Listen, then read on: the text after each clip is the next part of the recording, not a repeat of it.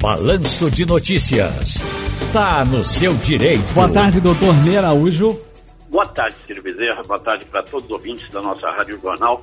Vamos trabalhar? Vamos sim. O aposentado que não votar terá mesmo a aposentadoria cancelada? Que história é essa, doutor Ney? Isso é fake, Ciro. É mentira. É mentira. Isso não é, é. Inclusive, desde fevereiro desse ano, que a obrigação de produzir a prova de vida é do INSS. Então, muito que pode acontecer é o INSS fazer a coleta quando a pessoa vota, ou quando ela se vacina, quando ela faz um empréstimo consignado, ou seja, as movimentações normais e o INSS vai coletando tudo isso para saber que aquela pessoa está viva. No primeiro turno eu estava de folga, mas nesse segundo turno eu estou na escala. Como faço para votar? Bem, neste caso, o patrão vai ter que lhe conceder o, o tempo necessário para que você possa votar se é que você não tem como votar antes de iniciar o expediente de trabalho ou depois que findar o expediente. Olha, o patrão disse que quem trabalha na granja dele, aqui na zona rural da minha cidade, e não votar na governadora e no presidente que ele está mandando, vai perder o emprego. O que é isso? Ele pode fazer isso? Isso é assédio eleitoral, e é crime, inclusive, a ser punido com prisão e multa. Para o empregado, ele pode ter até a iniciativa de fazer a rescisão indireta do contrato de trabalho e também requerer indenização pelos danos morais sofridos, não é? Nesse assédio eleitoral.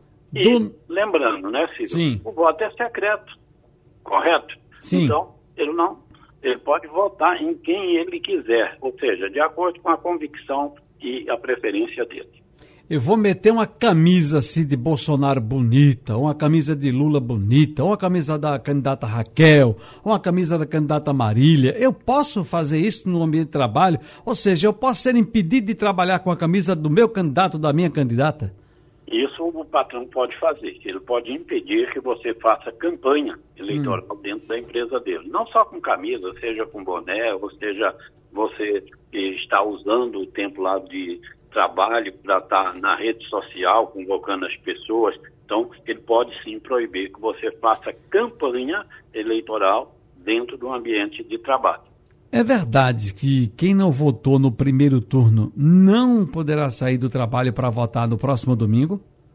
Também não é verdade isso. Mesmo se não votou no primeiro turno, poderá sair sim para votar. É obrigação do empregador conceder o espaço de tempo necessário para que você exercite o seu direito dever de cidadão.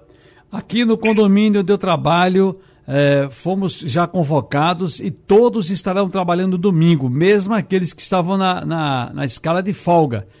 Dificulta para quem quer votar. Como é que a gente faz? Pois é, realmente tem gente que às vezes, não é, começou no expediente do sábado e vai até o domingo, né, dependendo daquela escala 12 por 36, não é? E mesmo se ele não tiver é, trabalhado no primeiro turno, vai trabalhar nesse segundo agora também. E aí vale aquela orientação que eu já disse. Se puder votar antes ou depois do expediente de trabalho, tudo bem.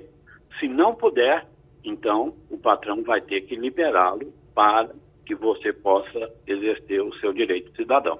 Quem não precisa votar por causa da idade não vai poder se afastar do trabalho, é isso?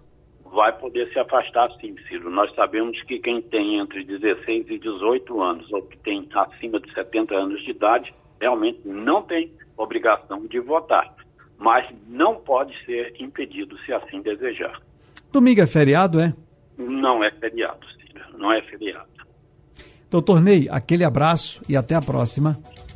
Um abraço para você, para todos os ouvintes. Eu espero que todos façam melhor pela democracia no domingo. Obrigado, doutor Ney Araújo. Gente.